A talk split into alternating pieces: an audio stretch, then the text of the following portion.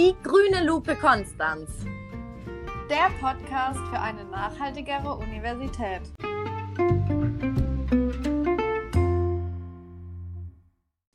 Hallo zusammen und willkommen zu einer neuen Folge der grünen Lupe Konstanz.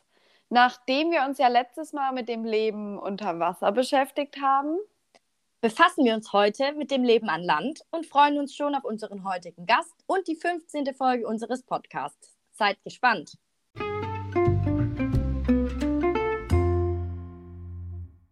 Hallo und herzlich willkommen, Herr Dr. Daniel Pichowski. Wir freuen uns sehr, dass du heute bei uns im Podcast dabei bist. Zu Beginn würde ich dich um eine kurze Vorstellung bitten. Was ist deine Funktion an der Uni Konstanz und was verstehst du unter Nachhaltigkeit? Guten Morgen zusammen. Ähm, ich bin Wissenschaftskoordinator am Max-Planck-Institut für Verhaltensbiologie und, und das Max-Planck-Institut ist ja ganz eng mit der Uni Konstanz verbandelt. Mhm. So sind ja zum Beispiel die Direktoren und die Direktorin des Max-Planck-Instituts auch gleichzeitig ganz reguläre Professorinnen am, der, am Fachbereich Biologie der Uni Konstanz. Das heißt, es ist mhm. ganz eng miteinander verzahnt und deswegen ähm, habe ich auch seit vielen, sehr vielen und sehr eng mit der Uni Konstanz zu tun. Ähm, Nachhaltigkeit ist für mich, ähm, es ist ja sehr interessant, wo dieser Nachhaltigkeitsbegriff herkommt. Er kommt ja aus der, ursprünglich aus der, aus der Forstwirtschaft und ähm, bedeutet im Grunde genommen nur, dass man nicht mehr Bäume fällen soll, darf, als ähm, Bäume auch nachwachsen. Ja, cool. und, und, und, und, und dieser, die, diese Bedeutung ist halt ähm, weitergegangen. Ne? Die wendet man jetzt auf andere Ressourcen ähm, ebenfalls an. Ähm, das heißt, ein, ein ressourcenschonender, langfristiger ähm, Nutzung ein, bestimmter Ressourcen bedeutet für mich Nachhaltigkeit. Und, und ja, diese, diese, diese Ressource kann natürlich alles Mögliche sein, aber ich denke, darüber werden wir gleich noch weiter sprechen. Ja, super. Vielen Dank für dein Kommen, Daniel, und für deine kurze Vorstellung und dein Nachhaltigkeitsverständnis. Heute dreht sich ja, wie jetzt schon öfters angesprochen, alles um das 15. SDG Leben an Land, welches das große Ziel verfolgt, Landökosysteme zu schützen oder wiederherzustellen und vor allem ähm, auch deren nachhaltige Nutzung zu fördern. Ebenso sollen Wälder nachhaltig bewirtschaftet, Wüstenbildung bekämpft, Bodendegradation beendet und umgekehrt werden, um eben dem großen Verlust der biologischen Vielfalt ein Ende zu setzen. Und ich würde jetzt mal kurz darauf eingehen, wo wir uns an diesem Punkt gerade ähm, befinden, denn es ist Fakt, dass die Entwaldung das Artensterben und die Zerstörung der Ökosysteme voranschreiten. Jeden Tag verschwinden bis zu 150 Pflanzen- und Tierarten von der Erde und auch das Artensterben verläuft durch menschlichen Einfluss hundertmal schneller. Die Landwirtschaft ist verantwortlich für 80 Prozent des Biodiversitätsverlusts an Land und die Zerstörung natürlicher Lebensgrundlagen. Und ähm, das ist sehr dramatisch, denn das bedeutet kurz gesagt, wenn das 15. SDG nicht erreicht wird, gefährdet dies auch die Erreichung von etwa 80 Prozent aller anderen SDGs. Zum Beispiel Ernährungssicherheit, sauberes Wasser oder die Bekämpfung des Klimawandels. Ohne den Erhalt der Tropenwälder ist das 1,5 ähm, Grad Ziel nämlich auch nicht zu erreichen. Oder wie siehst du das, Daniel? Also liege ich da mit meinen Recherchen richtig oder ähm, wie positionierst du dich dazu? Ähm, ich, ich, ich, bin, also ich, ich glaube tatsächlich, dass du da sehr äh, richtig liegst. Ähm, ich kann jetzt nicht sagen, also ich meine, wir und unsere Forschung am Max-Planck-Institut sind jetzt ähm, nicht ähm, so mit diesen SDGs verbunden, dass wir zu diesem Thema forschen. Das heißt, ich kann, also ich, na, ich glaube, ich glaube, die Zahlen, die du da recherchiert hast, die sind vom letzten IPBES Report. Mhm. Und da bin ich mir auch sehr sicher, dass das stimmt. Das ist äh, maximal dramatisch. Ähm, wir kriegen vieles davon vor Ort mit in den Gebieten, in denen meine Kollegen äh, und Kolleginnen arbeiten, zum Beispiel in, in den äh, ähm, tropischen Regenwäldern Afrikas, ähm, wie stark dort oder Südamerika ebenfalls, wie stark dort ähm, durch Waldrodung beispielsweise ähm, diese, diese Ökosysteme und die Vielfalt äh, in diesen Systemen ähm, bedroht ist. Ähm, was wir nicht machen, ist ähnlich wie da beim, beim IP West, das auf einem globalen Maßstab ähm, uns anzugucken und, und zu schauen, wie ist da der Fortschritt. Mhm. Die Kollegen vom IP West zusammengetragen und da bin ich mir sehr sicher, dass diese Daten sehr, oder da weiß ich natürlich, dass diese Daten sehr fundiert und, und, und sehr gut recherchiert sind, ganz, ganz sicher. Ähm, aber ich stimme dir auch zu, dass das wirklich ein ganz, ganz zentrales ähm, ähm, SDG ist. So wie wir unsere Wälder, unsere ähm, Ökosysteme an Land nicht ausreichend schützen können. Das heißt, ähm, wenn sie in der Summe kleiner werden, also nicht nachhaltig bewirtschaftet werden, teilweise bedeutet das bestimmt auch in, in Ruhe gelassen werden, ähm, bedeutet das mittel- und langfristig natürlich, dass wir unsere Nahrungsgrundlage und Grundlage von sauberem Wasser mindestens diese zwei Punkte ähm, gefährden. Und das ist nicht nachhaltig. Du hattest ja jetzt gerade auch schon angesprochen, dass eure Forschung sich nicht zu 100 Prozent mit dem 15. SDG befasst, aber trotzdem auch gut damit vereinbar ist. Ähm, könntest du uns noch mal einen genaueren Einblick in deine konkrete Forschungsarbeit und geben und auch so ein bisschen erzählen, wie der Forschungsalltag so abläuft? Mhm, kann ich gerne machen. Erst als Disclaimer vorweg, ich selbst arbeite gar nicht mehr als Forscher, sondern nur noch als mhm. Forschungskoordinator. Das heißt, ich helfe meinen Kollegen und Kolleginnen, ihre Forschung so gut wie möglich ähm, über die Bühne zu bringen. Und, also ähm, ja? quasi der strukturelle Part, der das koordiniert. So, genau, sozusagen. Ja, ähm, okay. Und ähm, wir, wir, am Institut, beim Max-Planck-Institut, wir, wir, betreiben Grundlagenforschung. Ne? Das heißt, ähm, wir sind ganz naiv und, und, und, und ähm, interessiert, intrinsisch motiviert an, an, an Fragen beispielsweise wie ähm, wohin bewegen sich wildlebende Tiere? Mhm. Sind sie, wenn ich sie selbst nicht mehr mit dem Fernglas oder wie auch immer beispielsweise direkt beobachten kann? Ähm, die Amsel im Winter, die ich nicht mehr im Garten sehe, bedeutet das, die ist einfach nur nach in den Thurgau gezogen über den nächsten mhm nächsten, nächsten Hügel rüber oder sitzt die vielleicht jetzt irgendwo in Südfrankreich? Ne? Das sind wirklich ja. Fragen, die wir bei uns versuchen zu beantworten.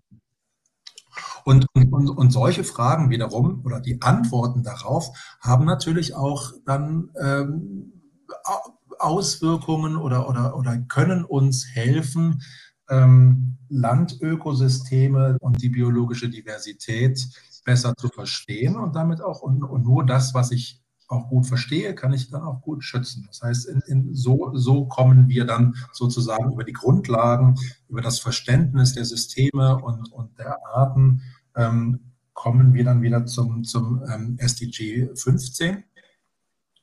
Und ähm, ein Beispiel, und, und, und, und ein, ein Beispiel ist zum Beispiel der Palmenflughund in Afrika. Ähm, es ist eine der, der, der individuenreichsten oder vielleicht sogar die individuenreichste ähm, Säugetierart Afrikas. Ne? Die kommen in riesigen Kolonien von Millionen von Tieren vor ähm, und sind ähm, Frucht- und Nektarfresser oder, oder, die fressen die Frucht gar nicht so richtig, sondern sie die, die zermatschen die Früchte und saugen dann den, den, den Fruchtsaft heraus. Das sind so richtige Leckermäuler. Und die, die ziehen, ne? die, die, die bewegen sich, ähm, die, die foragieren, also sie suchen Nahrung jede Nacht ähm, über, über riesige ähm, ähm Entfernungen hinweg Und ähm, darüber hinaus gibt es dort dann auch so eine jahreszeitliche Migration innerhalb Afrikas. Und ähm, das weiß man nur, weil die Palmflughunde dann an, ähm, e-, e-, entweder in ihren Kolonien da sind, man sie beobachten kann und dann sind sie irgendwann zu einem bestimmten und dann sind sie nicht mehr da in der Regenzeit oder in der Trockenzeit, je nachdem. Und, und man weiß aber nicht, wo die hin sind.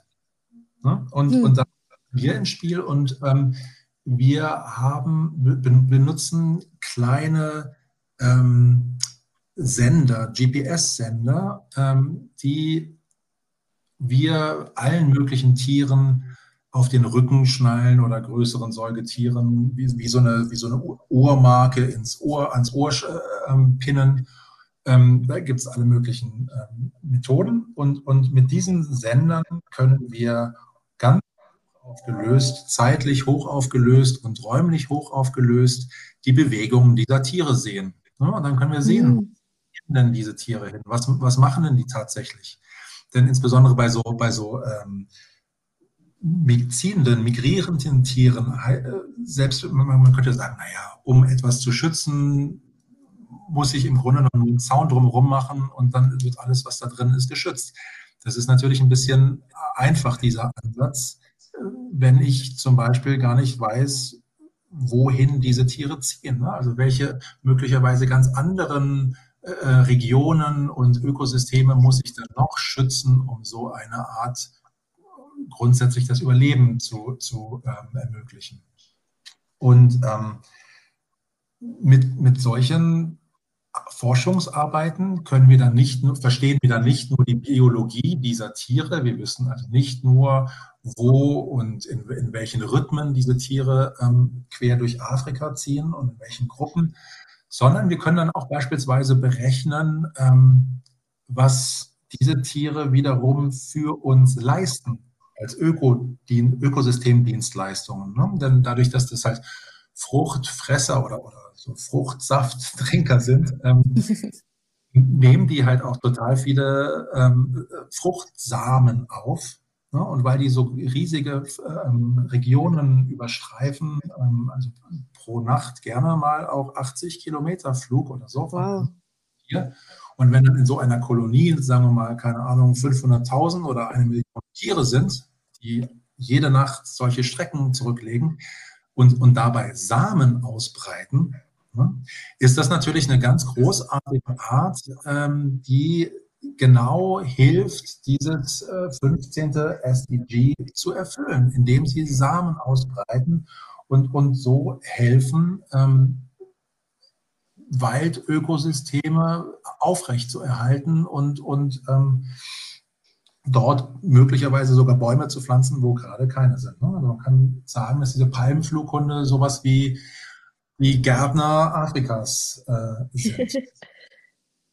Und, und das ist natürlich total spannend äh, zu sehen, wie so ganz grundlegende biologische Forschung und Fragestellungen dann wiederum aber auch solche Auswirkungen auf uns, unser Leben und ähm, auch die Erfüllung ähm, ähm, dieser SDGs darstellen. Denn, ähm, und, und, wenn wir dann vielleicht noch genau bei, diesen, bei diesem Beispiel bleiben, ähm, leider sind Palmflughunde in einigen Regionen auch, sagen wir mal, ähm, nicht gern gesehene Gäste. Also das heißt, ähm, häufig, aus welchen Gründen auch immer, ähm, haben die ihre Kolonie in ähm, großen Städten und, und werden dort häufig verjagt oder getötet.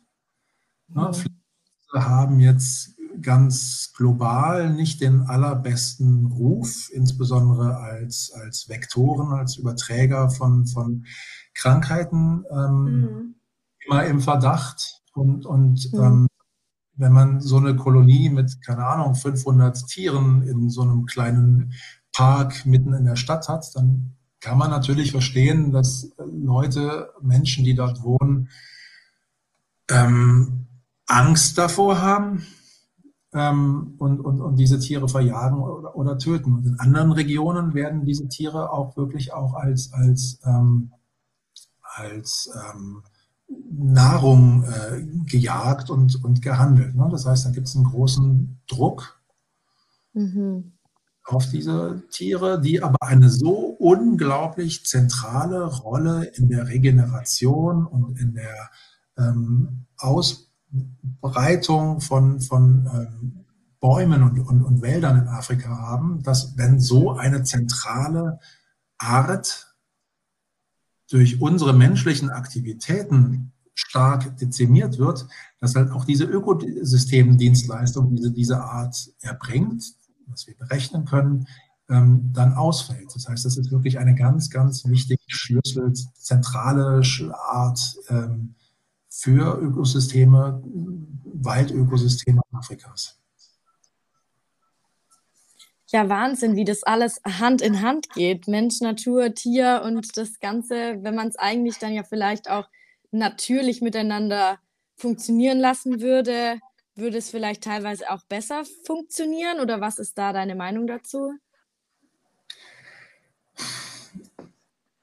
Ja, das ist, das ist, das ist natürlich sehr schwierig. Ne? Man, gerade, gerade dieses Beispiel Fledermaus und, und ihrer unglaublich schlechter Ruf, den sie haben. Ähm, natürlich teilweise berechtigt, teilweise nicht. Ähm, dieser, dieser schlechte Ruf kommt durch den Kontakt, den wir mit den Fledermäusen haben. Ne?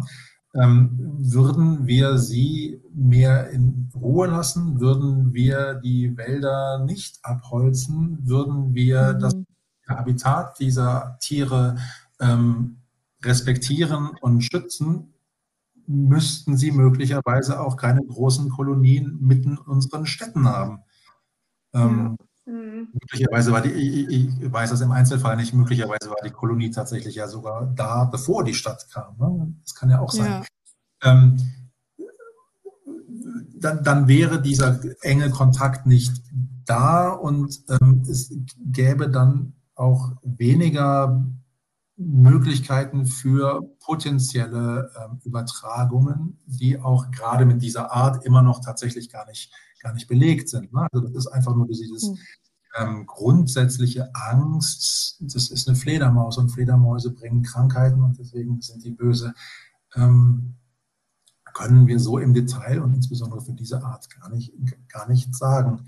Ähm, und, und, und es ist aber natürlich einfach zu sagen, naja, hätte, würde, sollte man die so schützen. Ähm, wir als Biologen untersuchen die Lebensgeschichte und, und, und, und, und ähm, die, dieser Arten, aber ähm, mit einfachen Rezepten dann insbesondere in beispielsweise wie in diesem Fall in, in Afrika den Menschen zu sagen, liebe Leute, ähm, lasst mal schön eure Finger davon, das ist nicht gut für euch, ist auch ein bisschen zu einfach. Ne? Also das ist ähm, wenn man das dann in konkrete Aktionen weiterdenkt, dann wird das ganz schnell ein sehr viel vielschichtigeres und ähm, Problem oder, oder, oder beziehungsweise vielschichtigere Lösungsansätze müssen her, als dass wir als Grundlagenbiologen einfach so daherkommen könnten. Da ist dann viel mit äh, Sozialwissenschaftler, Kulturwissenschaftler und so weiter ähm, auch Medizinern beispielsweise nötig, um, um ähm, Ansätze, Managementansätze zu finden, die für alle Seiten ähm, auskömmlich sind. Ne, dann, es, es, es, muss natürlich auch die, äh, die, die, das Verständnis oder die Seite oder, oder der, der Blickwinkel der Menschen vor Ort berücksichtigt werden. Die müssen da ganz massiv und ganz an vorderster Linie in, in, in diese möglichen Lösungen einbezogen werden. Die Lösungen müssen von dort kommen, von dort für dort. Ähm, sonst funktioniert es leider nicht. Und, und ähm, ja, das ist jetzt nichts, woran wir es ist dann auch wieder nicht unsere allererste Aufgabe oder unser allererstes Arbeitsgebiet, natürlich. Ne? Wir liefern dafür die Grundlagen. Ähm, wir sind dann teilweise auch in so interdisziplinären Projekten beteiligt, ähm, aber, aber immer nur, also nur in Anführungszeichen, ähm, für die biologischen Grundlagen. Was machen denn die Tiere? Wo gehen die Tiere denn hin? Wann kommen sie wieder und warum? Ähm, wo sterben die Tiere? Ähm, das sind die Fragestellungen, die wir dann ja, beantworten können oder zumindest ähm, einen Teil dazu beitragen können. Ja, danke schön. Ähm, zum Abschluss noch äh, als letzte Frage, so ein bisschen abrundend auch. Ich denke, was man so ein bisschen mitnehmen kann, ist, dass sehr viele verschiedene Akteure zusammenarbeiten müssen, ähm, vor allem auch beim Thema Nachhaltigkeit und dass vielleicht da auch ja die Grundlagen eine, in gewisser Weise eben ein notwendiger Ausgangspunkt sind, ähm, weil man braucht ja schließlich die Grundlagen, um dann auf sie aufbauen zu können. Und deshalb wäre jetzt meine letzte Frage an dich noch, wie denkst du denn, wie es in Zukunft mit dem Thema Nachhaltigkeit im Allgemeinen weitergeht oder hast du vielleicht sogar eine persönliche Vision? Ja, man sollte meinen, ähm, dass die Menschheit oder dass der, der Mensch als vernunftbegabtes Wesen ähm, zu der Einsicht kommt, dass wir nicht gegen die Natur, nicht gegen den Planeten, nicht arbeiten können, dass wir nicht mehr entnehmen kommen, nicht, nicht mehr Ressourcen verbrauchen können, als uns zur Verfügung steht. Das ist eigentlich keine so große intellektuelle Leistung, ähm, das zu verstehen das aber dann in alt, in den umzusetzen, das umzusetzen in das, das, das Leben jedes einzelnen Menschen, ähm, das ist natürlich eine Mammutaufgabe. Und ich hoffe, ich hoffe, ähm, dass wir als Menschheit das noch hinbekommen. Man hat immer so ein bisschen, oder ich habe immer so ein bisschen das Gefühl, dass ähm, wir dazu tendieren zu reagieren, wenn wir wirklich schon kurz vorm Abgrund stehen äh, und mhm. nicht ähm, mit, mit viel Weitsicht vorher. Ähm, das ist ganz offensichtlich auch in diesem Falle der Fall. Ähm, und, und dieser Abgrund ist wirklich nah. Ne? Also, ähm, mhm. Und, und ja, ich hoffe, dass wir umschwenken und das Ruder noch rumreißen können und dass wir mit unserer grundlegenden Forschung zu ganz bestimmten Aspekten hierbei vielleicht eine, eine ja, Rolle spielen können. Das, das wäre tatsächlich meine, meine Hoffnung für die Zukunft. Ja, schön. Dann bedanken wir uns, dass du heute bei uns warst und freuen uns, ähm, wenn wir uns vielleicht mal an der Uni oder so treffen. Das würde mich auch sehr freuen. Ähm, herzlichen Dank. Tschüss.